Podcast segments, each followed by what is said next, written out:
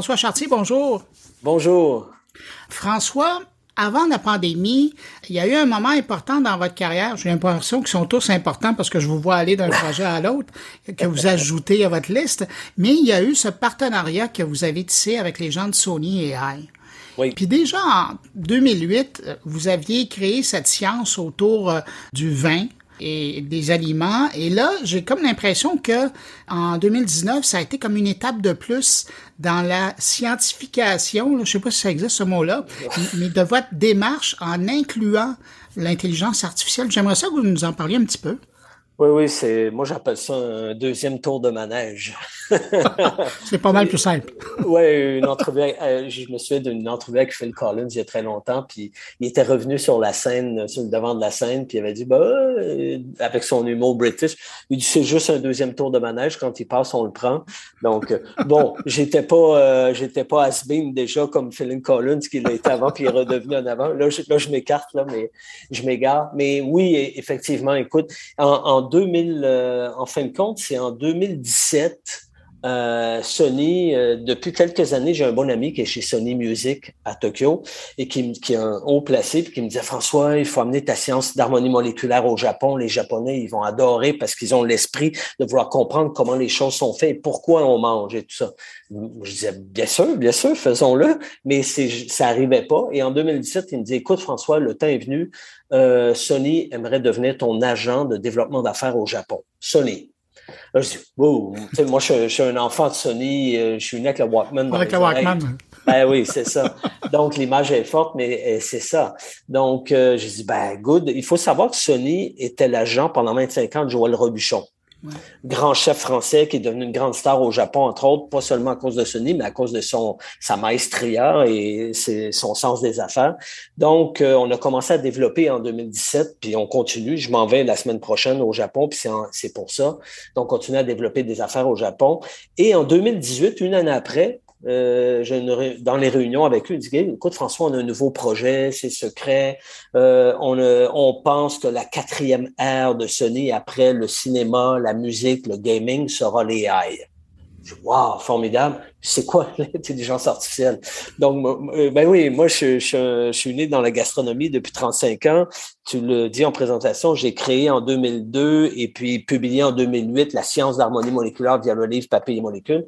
Ça a fait quand même un, un run de marée dans l'industrie de la gastronomie et ça continue. Et euh, moi, ça me permet de faire plein de choses, ma grande curiosité.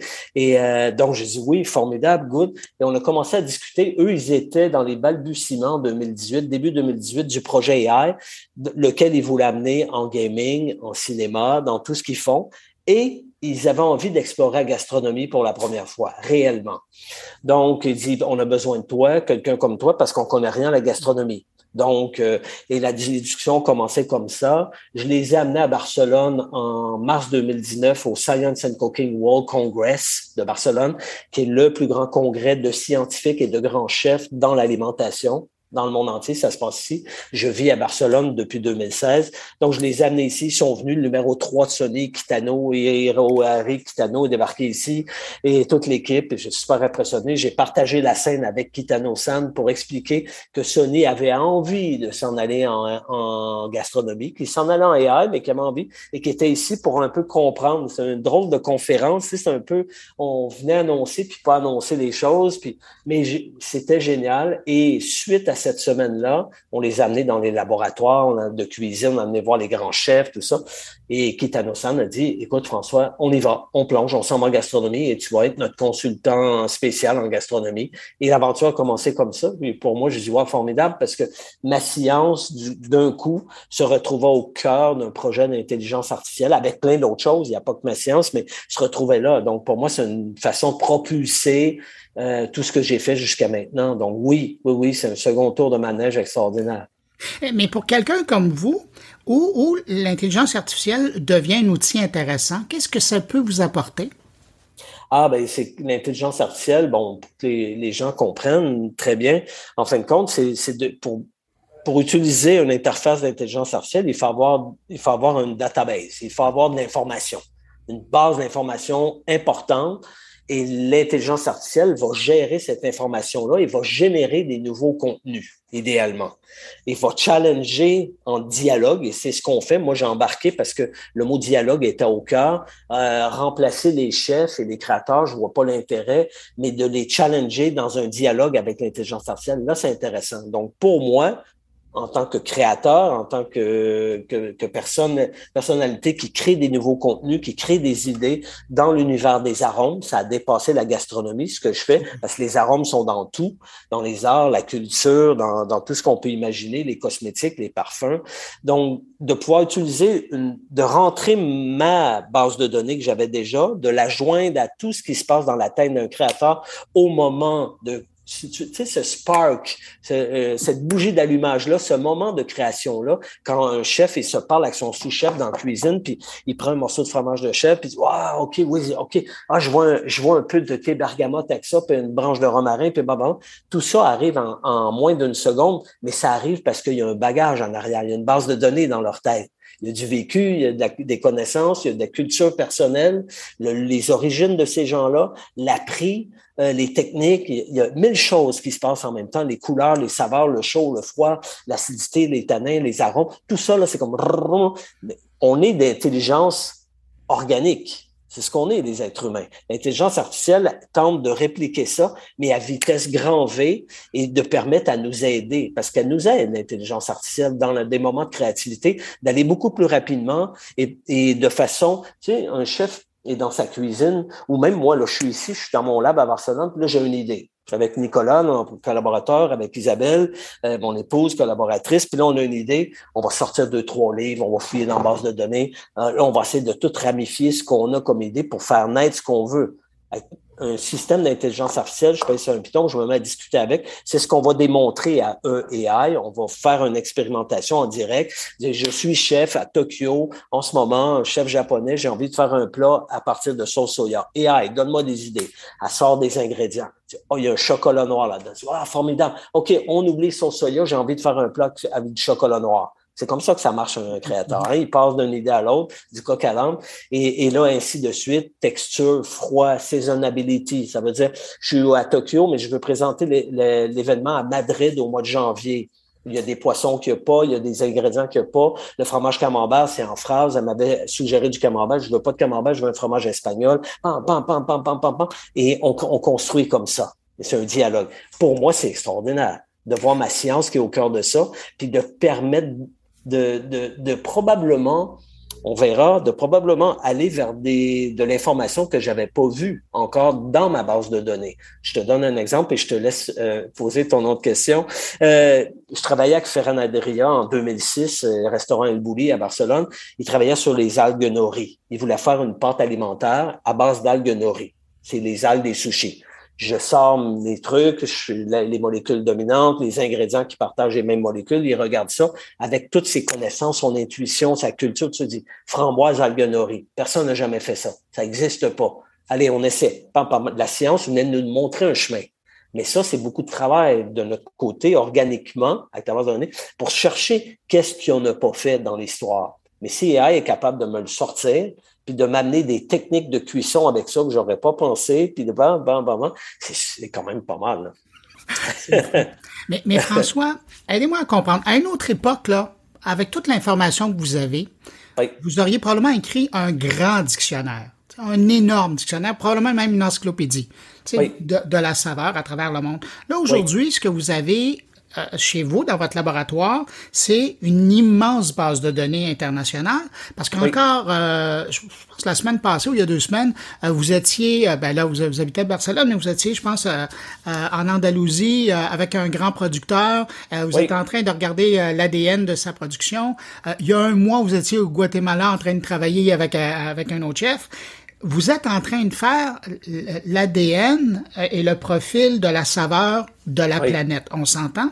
Cette base de données-là, couplée avec, puis là, je comprends, évidemment, c'est votre propriété, ça fait des années que vous travaillez là-dessus, mais cette base de données-là, c'est immense, couplée avec l'intelligence artificielle, ça devient une encyclopédie, là, puis même un assistant probablement euh, qui serait le mieux payé dans le monde parce qu'il saurait tout de toutes les saveurs. Vous allez faire quoi avec ça?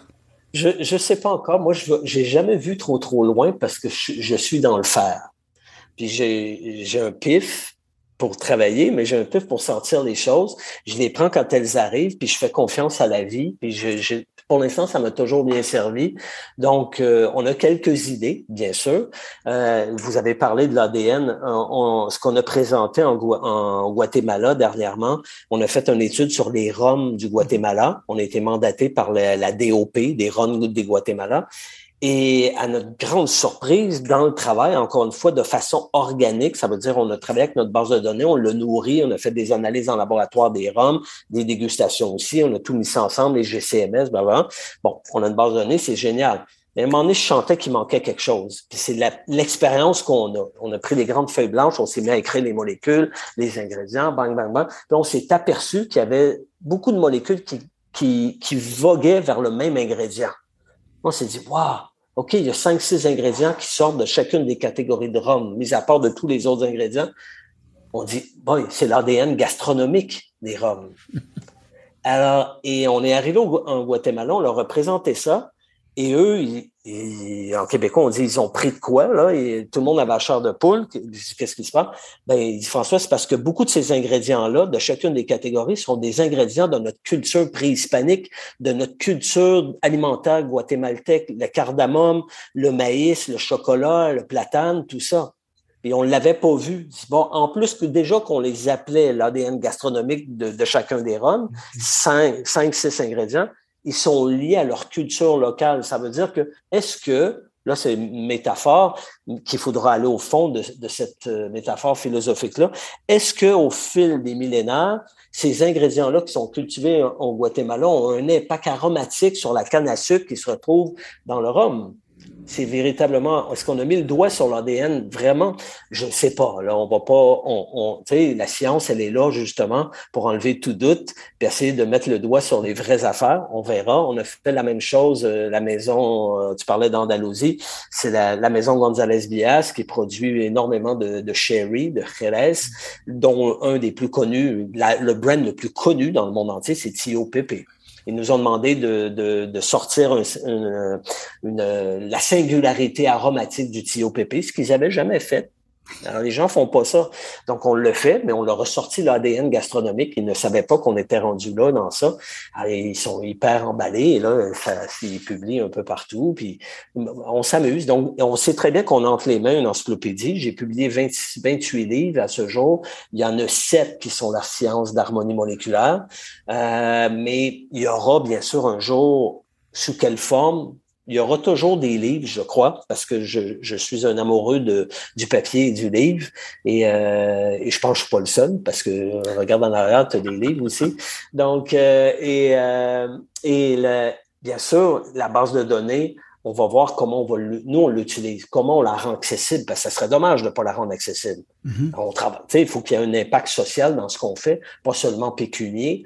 Donc on verra, on verra. Je ne sais pas encore, est-ce qu'il y aura un sponsor qui viendra en arrière ou whatsoever, qu'on pourra rendre accessible ça quand on sera rendu plus loin dans cette idée-là d'ADN gastronomique. Ça veut dire, nous, on a un travail à faire parce que c'est très récent, cette, cet ADN gastronomique-là, qu'on a mis le doigt dessus.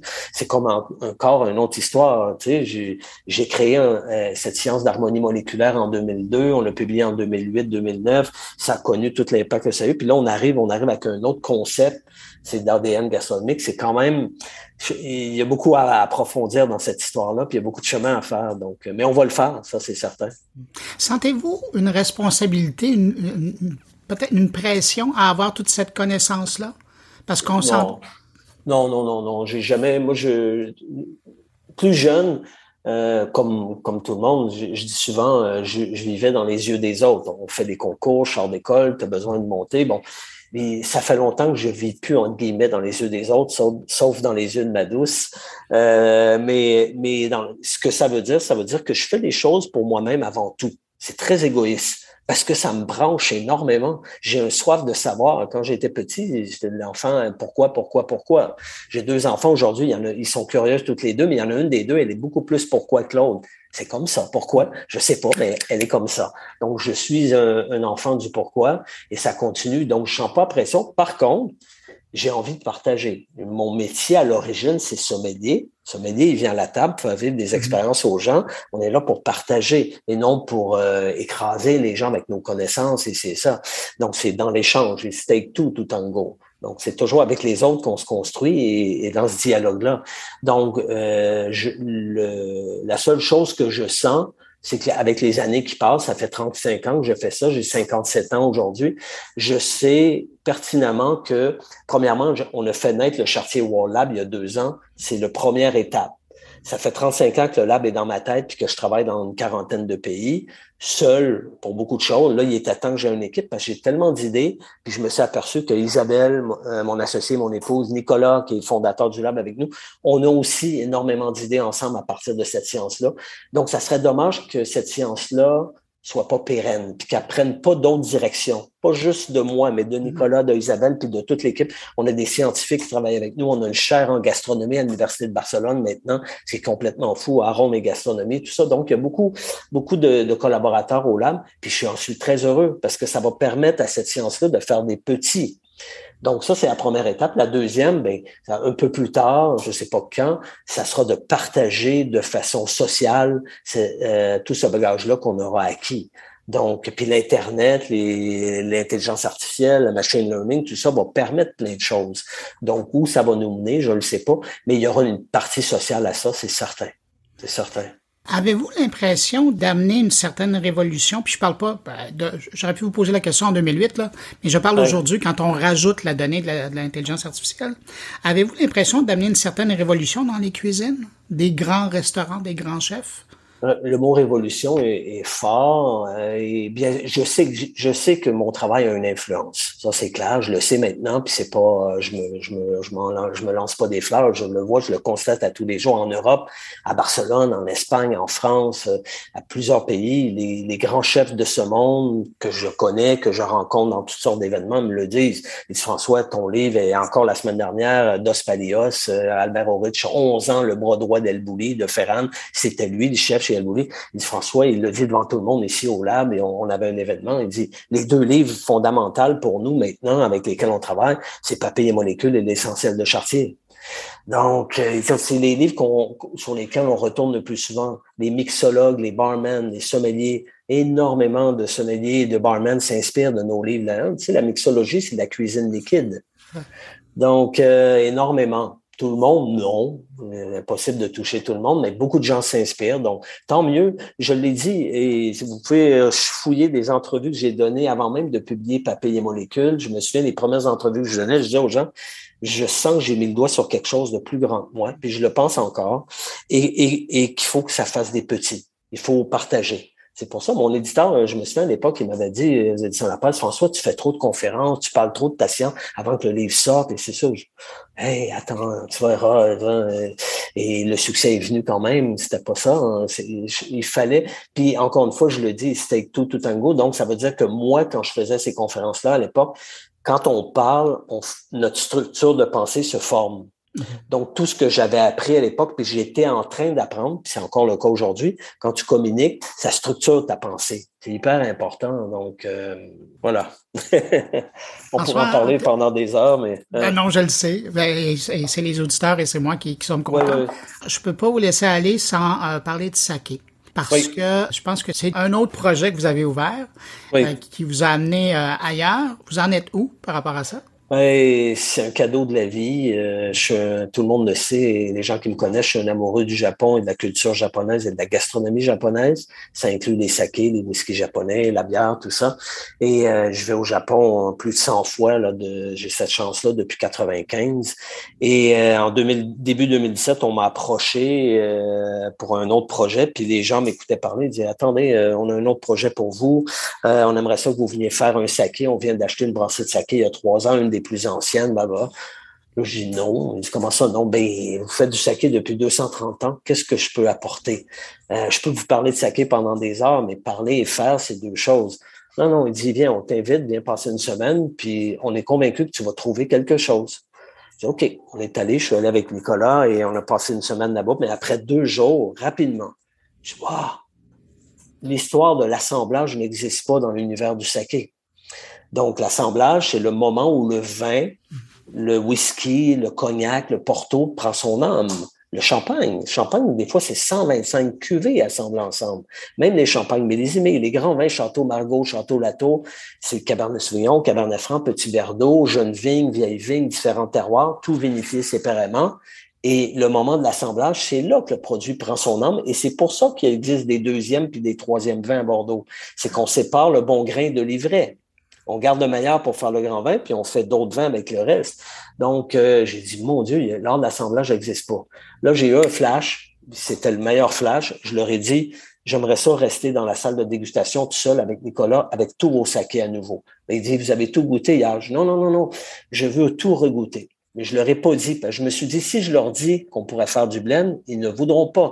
Dans leur mm. culture très fermée japonaise, euh, les acquis, tout ça. Alors, on s'est mis à faire des blends. Moi, j'ai appris l'art du blend avec Pascal Châtonnet à Bordeaux en 2011 quand j'ai fait les vins chartiers. Euh, j'ai tout mon bagage de 4000 vins dégustés par année depuis 35 ans. Ma science d'harmonie moléculaire, donc mon, ma façon d'approcher le vin et la dégustation aujourd'hui est complètement différente. Elle n'est pas meilleure. Elle est juste différente avec mes connaissances aromatiques. Donc, c'est ma des blends, puis une bonne partie des blends, des assemblages qu'on créait, étaient meilleurs que leur propre saké. Ah, là, je dis, OK, on tient quelque chose. On a une nouvelle expérience pour le consommateur, puis on a un storytelling incroyable. Alors, je leur ai fait une dégustation à l'aveugle de huit sakés, ils ont goûté. Je dis alors, il dit, c'est quoi les trois derniers? C'est des sakés que tu as amenés dans tes bagages? Non, non, c'est pourquoi? Il dit, c'est magnifique. Je dis, c'est les cinq premiers sakés. C'est vos sakés. Alors là, on venait d'attraper les gens, le maître de chez il a embarqué à fond. On a lancé, on a travaillé sur ça avant de les lancer. On a lancé le premier saké, le Blend 001, en août 2020, en plein milieu de la pandémie mondiale, sans pouvoir voyager, juste par Internet, puis par Zoom, comme on fait en ce moment, blablabla, bla, bla, avec les distributeurs du monde entier. Et aujourd'hui, entre août 2020 et aujourd'hui, on est dans 24 pays. C'est un succès phénoménal. On a un respect d'estime des gens du Japon, très important, des gens de l'étranger. L'idée était de créer des sakés au-delà du blend, des sakés pour amateurs de vin. Pourquoi? Parce que le monde du saké au Japon, les ventes sont en mhm. perte de vitesse. Les jeunes ne boivent plus de saké. Ils veulent pas boire de, saké. Les femmes non plus. Bon, il y a un changement d'habitude de consommation. Donc, la seule façon de sauver les ventes de saké, c'est l'étranger. L'étranger, 95% des gens ne connaissent rien au saké. Donc, pour toucher une nouvelle clientèle, il faut toucher la clientèle du vin. Ça, c'est ma lecture. Toucher la clientèle du vin et les sommeliers. Pourquoi? Ils sont ouverts en ce moment. Ils ont envie de goûter autre chose, de vivre de nouvelles expériences. On va au restaurant, il y a un menu de dégustation. Il y a, mettons, cinq services. Il va y avoir quatre vins au verre, puis il va y avoir un cocktail ou une bière ou, ou un verre de saké. Donc, les gens sont prêts à vivre des nouvelles expériences. Par contre, le saké a cinq fois moins d'acidité que le vin. Si on veut toucher les gens, ça prend des sakés avec un peu plus d'acidité. Pas question d'ajouter de l'acidité dans le saké. On fait des sakés de façon traditionnelle, artisanale depuis 230 ans à Tanaka. On a trouvé, j'ai demandé au Toiji, le maître de chip, d'adapter neuf étapes de la production pour faire un peu plus d'acidité à chaque fois et avoir plus de volume, avoir des sakés qui ont quasiment un goût de vin tout en restant très saké. C'est du saké, c'est pas du vin. Et ça a marché. Alors, on a, on a créé une gamme de saké. Et puis là, on vient d'annoncer, euh, pas plus tard que hier, le communiqué de presse est parti hier, euh, un nouveau projet dans le projet de saké. Euh, Dirk Nieport, de la maison Nieport, N-I-E-P-O-O-R-T, plus, un des plus grandes maisons de Porto, Nieport, au Portugal, c'est une personne d'un que je connais depuis 30 ans qui a révolutionné la façon de faire du vin, pas du Porto, du vin dans le Douro. C'est un Douro Boys. Il est connu dans le monde entier. Il est adoré de tout le monde. Il fait de grands vins, de grands Porto. Dirk avait envie de faire un saké depuis très longtemps, ce que je ne savais pas. C'est un amoureux du Japon, du saké. On s'est rencontrés par pur hasard à Paris dans une dégustation, puis là, on jase, on boit, hein, un beau gars d'essai. Ah, j'aimerais tellement ça faire du saké. Allez hop, on le fait, Dirk. Alors là, on vient de faire le premier blend, euh, Nieport X Tanaka 1789 X Chartier. Euh, on a annoncé de façon au communiqué de presse hier, c'est parti dans le monde entier. Et puis le saké va être lancé au mois de septembre de cette année. 1789 bouteilles seulement, euh, limited edition, très très grand saké. On a fait, on a blendé ça ensemble au mois de février à Porto, dans sa cave. On a envoyé une douzaine de sakés du Portugal directement chez Dirk. Donc l'aventure continue, puis fait des petits, puis euh, c'est formidable. François Chartier, président et cofondateur de Chartier World Lab à Barcelone. Merci d'avoir pris du temps pour répondre à mes questions, puis euh, bonne suite dans vos projets parce que c'est fascinant de vous suivre. Merci beaucoup Bruno d'invitation et à très bientôt.